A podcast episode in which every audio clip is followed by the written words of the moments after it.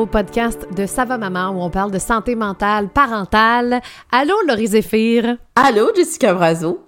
On va rappeler ton titre parce qu'il y en a peut-être qui nous découvrent aujourd'hui. Donc, tu es psychologue spécialisée en santé mentale maternelle, périnatalité et attachement parent-enfant. Exact. Et aussi maman. Et aussi maman. Ça a étudié fort pour, euh, pour avoir ce titre. Euh, moi, je suis journaliste. Tout. Ben non, c'est, mon Dieu, t'es journaliste, maman, webmaster. Euh, oui. c'est toi qui nous sors de tous les bugs techniques, designer aussi à tes ah, heures. Ah, écoute, voyons. Ouais, non, OK, c'est vrai. Oui, oui, t'as bien raison. Euh, aujourd'hui, on voulait vous parler d'un sujet particulier parce qu'on est super excités. On lance, en fait, aujourd'hui une nouvelle conférence. Une conférence qu'on s'est fait demander. Une conférence qui est à l'essence même de Ça va, maman. Oui. Et c'est la matrescence. Oui. Il y en a beaucoup comme moi, ici, Bibi ici, qui ne savait pas du tout qu'est-ce que ça veut dire matrescence. Euh, j'avais aucune idée que non seulement le mot existait, mais que ça voulait dire quelque chose que je vivais ou que j'ai vécu. Fait que c'est quoi d'abord la matrescence? Ben, la matrescence, c'est vraiment la contraction des mots maternité et adolescence. Euh, c'est Dana-Louise Raphaël, dans les années 60, là, qui a parlé pour la première fois du concept de matrescence. Et c'était une anthropologue américaine. Euh, ben là, je dis c'était, mais si ça se trouve, elle est encore vivante. Là. mais il y a Alexandra Sachs dans les dernières années et Aurélie Attan, qui sont, qui sont des chercheurs euh, euh, qui, ont parlé dans les TED Talks et tout dans les médias sociaux du concept de matrescence. Et l'idée derrière tout ça, c'est vraiment de dire, ben, comme l'adolescence, la maternité, c'est un processus développemental. C'est comme une crise identitaire. Il se passe beaucoup de choses au niveau identitaire, social, émotionnel, psychologique. Puis de faire les liens avec l'adolescence comme ça, ben, ça nous donne un référent. On est tous passés par là, nous autres, l'adolescence. On sait comment dire, c'est pas évident non plus quand on est des parents d'adolescents. Fait que c'est de voir à quel point, ben, pour la maternité aussi, on devrait commencer à la voir de cette hmm. façon-là. -là, c'est pas évident comme période. Mais justement, tu sais, ça existe depuis vraiment longtemps, dans les années 60. Là. Euh, puis comment ça, ça s'est pas plus diffusé? C'est un peu ça qu'on voulait euh, aborder aujourd'hui parce que on n'en parle pas tant que ça. Puis tu sais, la, la, matrescence, de ce que je comprends, c'est donc la transition à la maternité qui amène euh, plein d'affaires. De, Tu le dis, le changement euh, de, du rôle social, le changement de, de, de, tout, finalement. Puis moi, je me rappelle quand je suis devenue maman, je, je, me comprenais juste pas. Puis tout le monde mettait ça un peu sur la fatigue. Ah, elle est fatiguée. Euh, même moi, je mettais ça sur la fatigue. Avec mes amis aussi, là, je, je mettais ça. Ah, ben, écoute, elle doit être fatiguée parce qu'elle dort pas beaucoup. Mais je sais que c'était pas juste la fatigue. Il se passait d'autres affaires sur lesquelles j'étais pas capable de mettre le doigt. Puis j'avais une amie qui m'avait dit, puis ça m'avait un peu... Euh, elle avait dit plus tard, par exemple, une chance, parce que de, si elle me l'avait dit sur le coup, j'aurais trouvé ça bien difficile, mais elle m'avait dit que j'avais pas l'air heureuse. Hmm. Puis j'étais comme... après coup, je réfléchis, moi je suis tout le temps de même. Hein. On me dit quelque chose, sur le coup, eh, je sais pas si je le prends bien ou pas, mais après ça, je réfléchis, puis j'étais comme, mais c'est pas que j'étais pas heureuse. Puis tu sais, en même temps, ça me, ça me faisait sentir coupable parce que j'étais, hey, j'ai un bébé en santé. C'est tout ce que je devrais souhaiter. Puis je l'ai souhaité, je l'ai attendu. J'étais tellement contente d'avoir cet enfant-là. Puis quand ça arrive, je suis stressée. Euh, anxieuse, euh, je veux donc bien être une bonne mère. Je pensais que j'allais, je pensais je sais pas. Je pense que je pensais que j'allais être. Quand j'allais être mère, j'allais avoir les réponses. Tu sais, l'espèce d'instinct là, de, de, savoir. Puis finalement, je savais pas. Puis là, ça me baissait ma compétence parentale. En tout cas, il y avait bien des affaires qui se passaient. Puis là, j'ai compris, parce qu'on a fait une conférence là-dessus, j'ai compris que ça avait un lien avec la matrescence. Oui, oui. Mais vraiment, puis, puis tu sais, juste là, dans l'exemple que tu donnes, ça met en lumière comment est-ce que dans notre société, il n'y a pas de place pour ça, au fait que oui, je peux être maman, mais je peux trouver ça aussi difficile parce qu'il y a tellement de parties de moi, il y a tellement de mes repères en ce moment qui sont comme en changement que oui, oui, je suis contente d'avoir eu mon enfant, mais en même temps, ça m'amène des questionnements qui n'étaient jamais posés avant.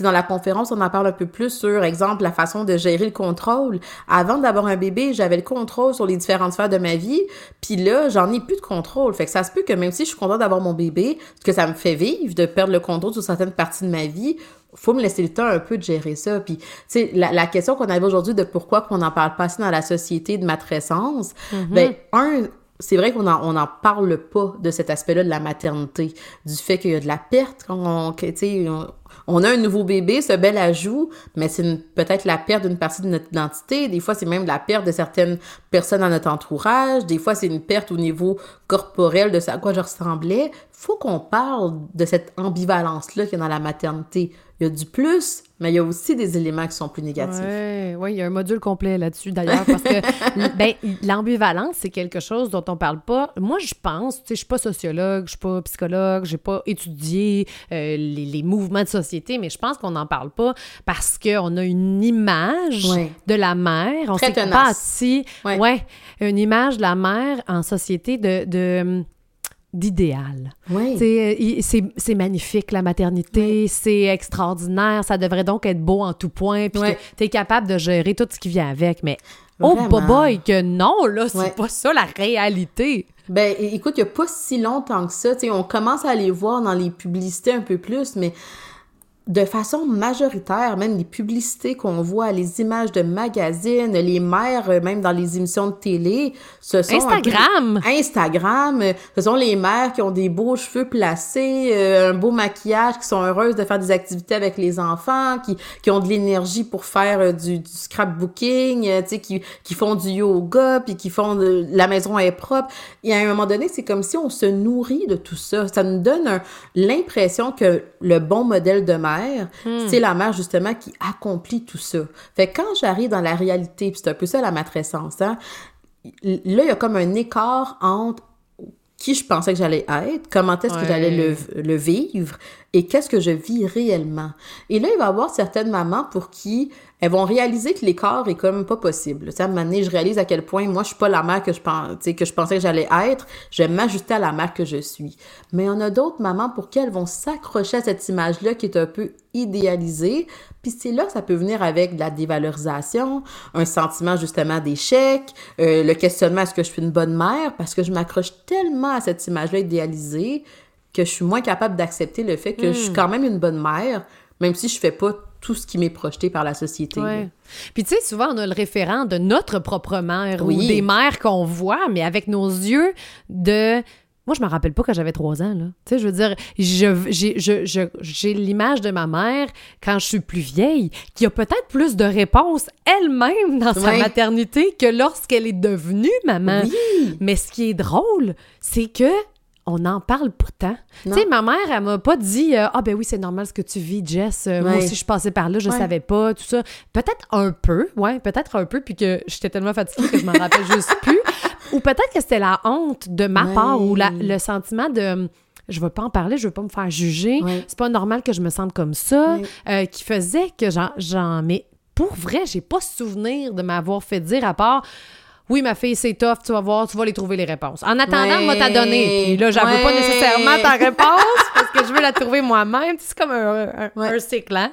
Mais vraiment, puis qu'est-ce que tu soulignes, c'est tellement important sur le fait que si on s'en parlait, oui, entre mères déjà, entre mères dans le sens intergénérationnel, mais même en tant que société, justement, c'est là qu'il y aurait moins de mamans qui se sentent seules, qui ont l'impression justement que, ben, c'est ça, euh, je, je, devrais le savoir, moi, comment euh, réconforter mon bébé, mm. puis euh, mon Dieu, j'aurais, j'aurais dû tomber amoureuse de lui dès que je l'ai vu la première seconde, c'est pas ça qui s'est passé. Si on normalisait un peu ces questionnements-là que les mères peuvent vivre, je pense qu'il y aurait beaucoup moins d'isolement par rapport à la maternité, il y aurait beaucoup moins justement de, de même de, de symptômes anxieux, dépressifs. Tu sais, on se rappelle que dans notre société québécoise à nous, on a environ un an, là, dépendamment de, de, de, de la dynamique ou de l'aménagement qu'on prend, un an de congé parental à la maison avec bébé. Fait que si pendant un an, je suis isolée avec mon bébé, à me répéter comment est-ce que, ben c'est ça, j'y arrive pas, mon Dieu, je devrais être capable de faire ci, puis on essaie de se mettre des exigences qui sont trop élevées, hmm. ben on cultive un peu la culpabilité, la honte,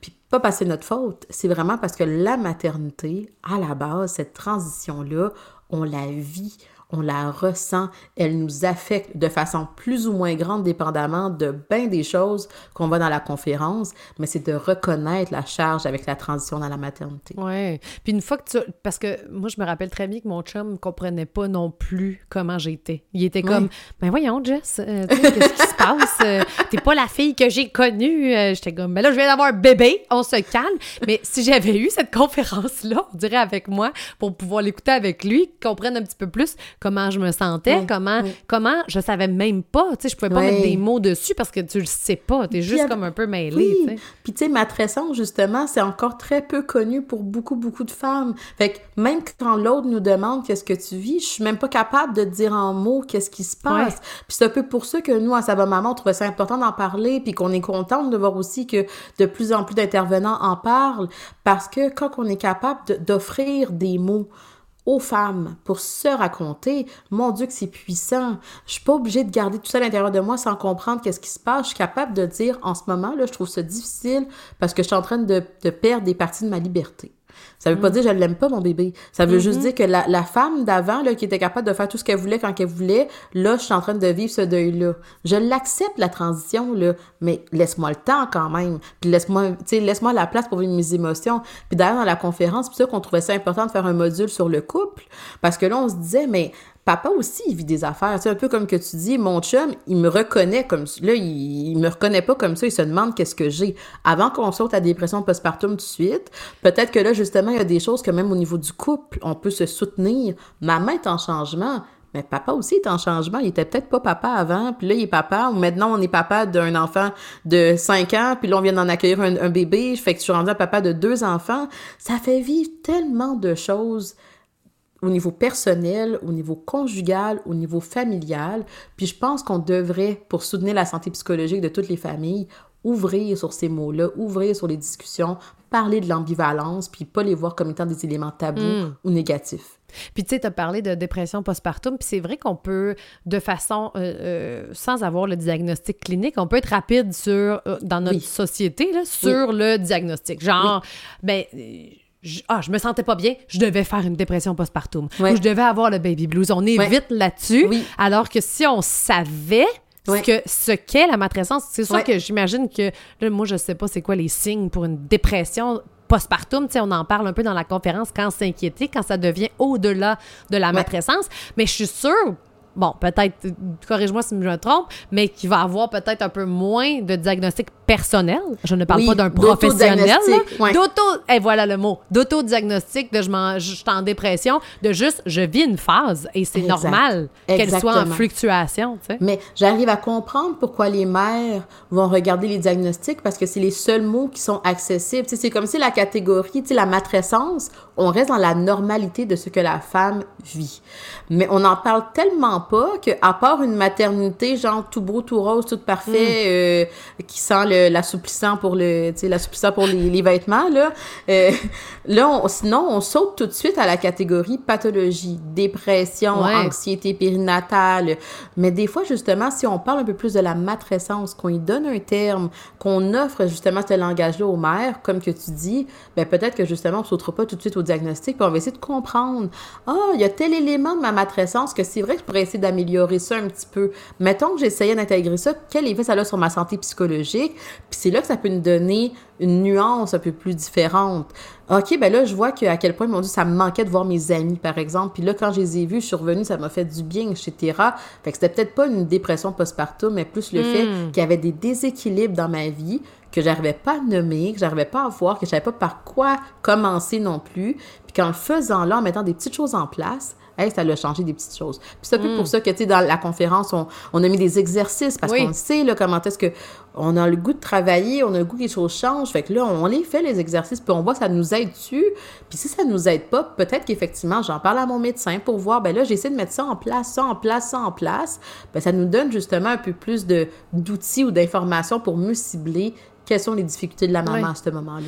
Puis tu tenais à ce que ce soit aussi, tu sais, euh, les exercices sont téléchargeables, c'est des fichiers PDF que vous pouvez télécharger et donc imprimer pour écrire dessus. Qu'est-ce que ça donne d'écrire, de le sortir de soi, alors que des fois, on n'a peut-être pas les mots. Là. Moi, j'arrive devant ça, je, je, je, je, sais pas quoi écrire, mettons. Oui. Là, je me mets une petite pression. Là, maintenant, j'y vais de façon plus authentique possible, puis je sors ce que j'ai à sortir. Oui, mais c'est justement ça. C'est l'idée, c'est qu'il n'y a, pas, a pas de pression à se mettre. Si j'ai les réponses, j'ai les réponses. Si je les ai pas, c'est juste une invitation à peut-être y réfléchir. Puis des fois, de pouvoir mettre sur papier mes réflexions, un, ça fait en sorte que ça contribue pas à ma charge mentale de penser à tout, puis les questions, puis les si, puis là, ça finit par tourner, le hamster, il part, là, parce que j'ai trop de questions à réfléchir.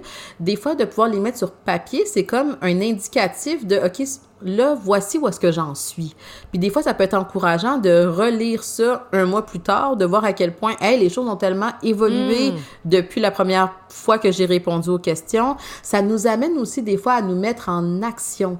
Des fois, il y a des choses qu'on arrive à identifier. On, les, on a eu de l'introspection, de regarder comment est-ce que nous, on, on gérait les choses, qu'on les vivait, mais là, de les mettre sur papier, des fois, ça nous force, ça nous oblige à prendre un moment pour soi, puis se dire, voici où j'en suis dans mes réflexions par rapport à la maternité, voici ce que je veux faire, maintenant, je peux me mettre en action, c'est sur papier, puis même qu'on peut le partager aux autres. Hey, regarde, j'ai rempli cet exercice-là, là, mais mon ou ma partenaire, hey, regarde donc, qu'est-ce que t'en penses toi aussi? Fait que, tu sais, des fois, ça peut faire aussi des, des belles discussions. Ouais. Oui, parce que tu dis, en fait, tu lis quelque chose que tu dirais peut-être pas dans la vraie vie, dans, dans le quotidien. Fait que là, tu as accès à une partie. Ah, je savais pas que tu pensais à ça, je savais Ouais. pas. Puis, tu sais, des fois, moi, je n'étais même pas capable de mettre le doigt. Tu sais, c'est sûr qu'avec Ça va maman, on parle tellement de. de de tout ce qui se passe en nous que j'arrive plus à, à- à- à cibler. Mais au départ, je savais même pas. Fait que des fois, des exercices peuvent te guider à, ben oui, il se passe Oui. peut-être telle chose, alors Oui. que toi, tu y avais pas.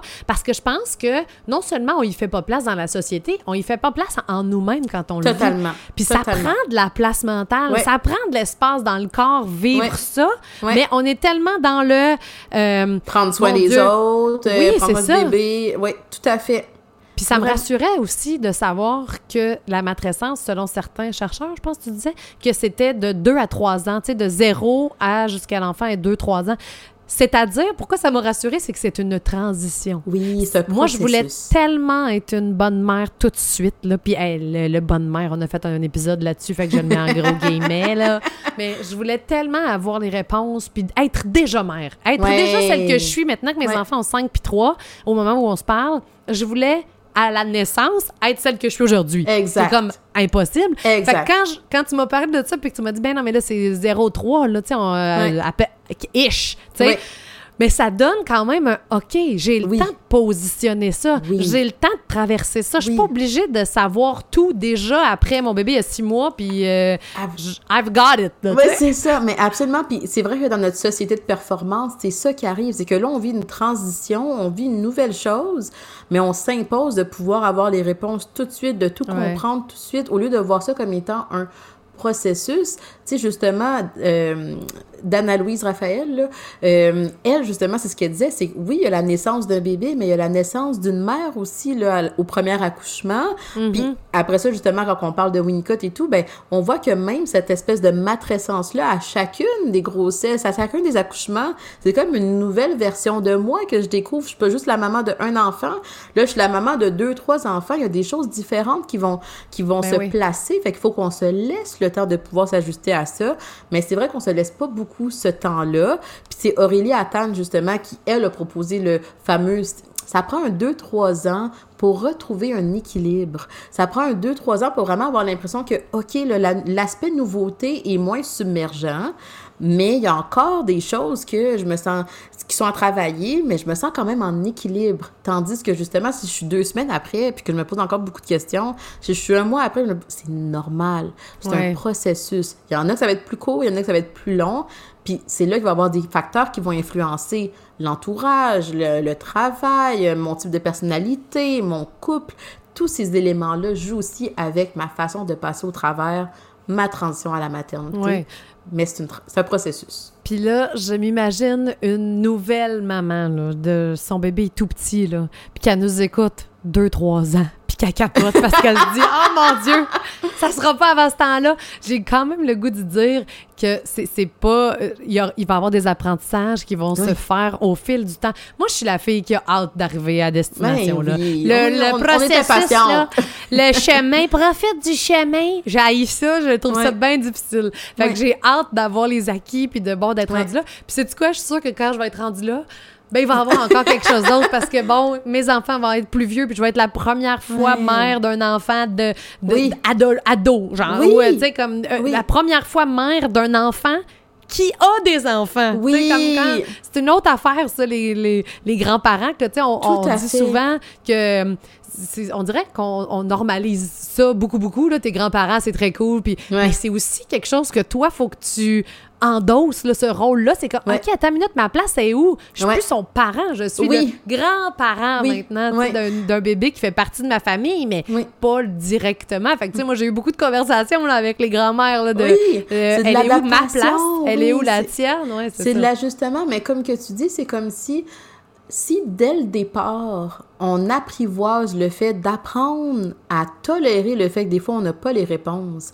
Puis, tu sais, on, on finit par avoir la curiosité de se dire, on va embarquer dans le processus, puis on va voir qu'est-ce qu'on peut apprendre. Ça veut pas dire que tout est tout est mauvais, puis on finit Ouais. par être juste en larmes, puis on finit par être juste dans la frustration. C'est pas ça que ça veut dire. Mais c'est juste de voir que c'est un cheminement.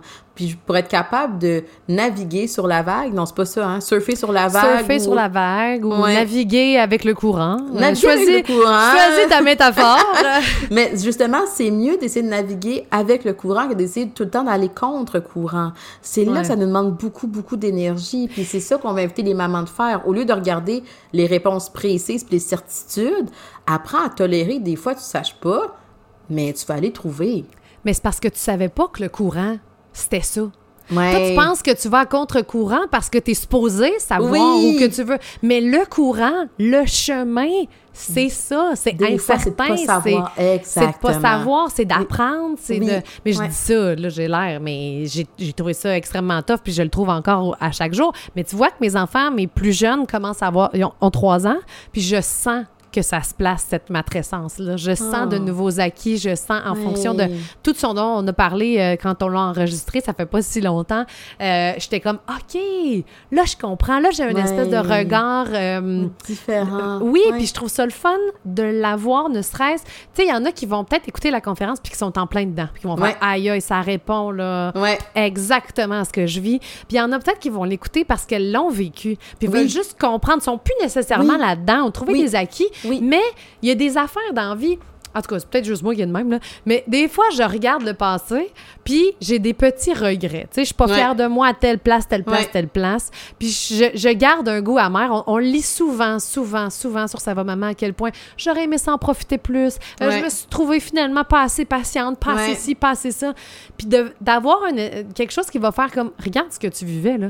Attends, une Ouais. minute. regarde ton contexte, regarde ce que tu vivais C'était pas pour si simple. que ce Oui. soit un petit Oui. peu plus doux. Oui. Puis peut-être que ça va te faire du bien d'entendre Oui. euh, ça parce que on s'entend nos enfants, oui, ils nous disent beaucoup qu'ils nous aiment, mais le je, le je t'aime pas vient vite aussi.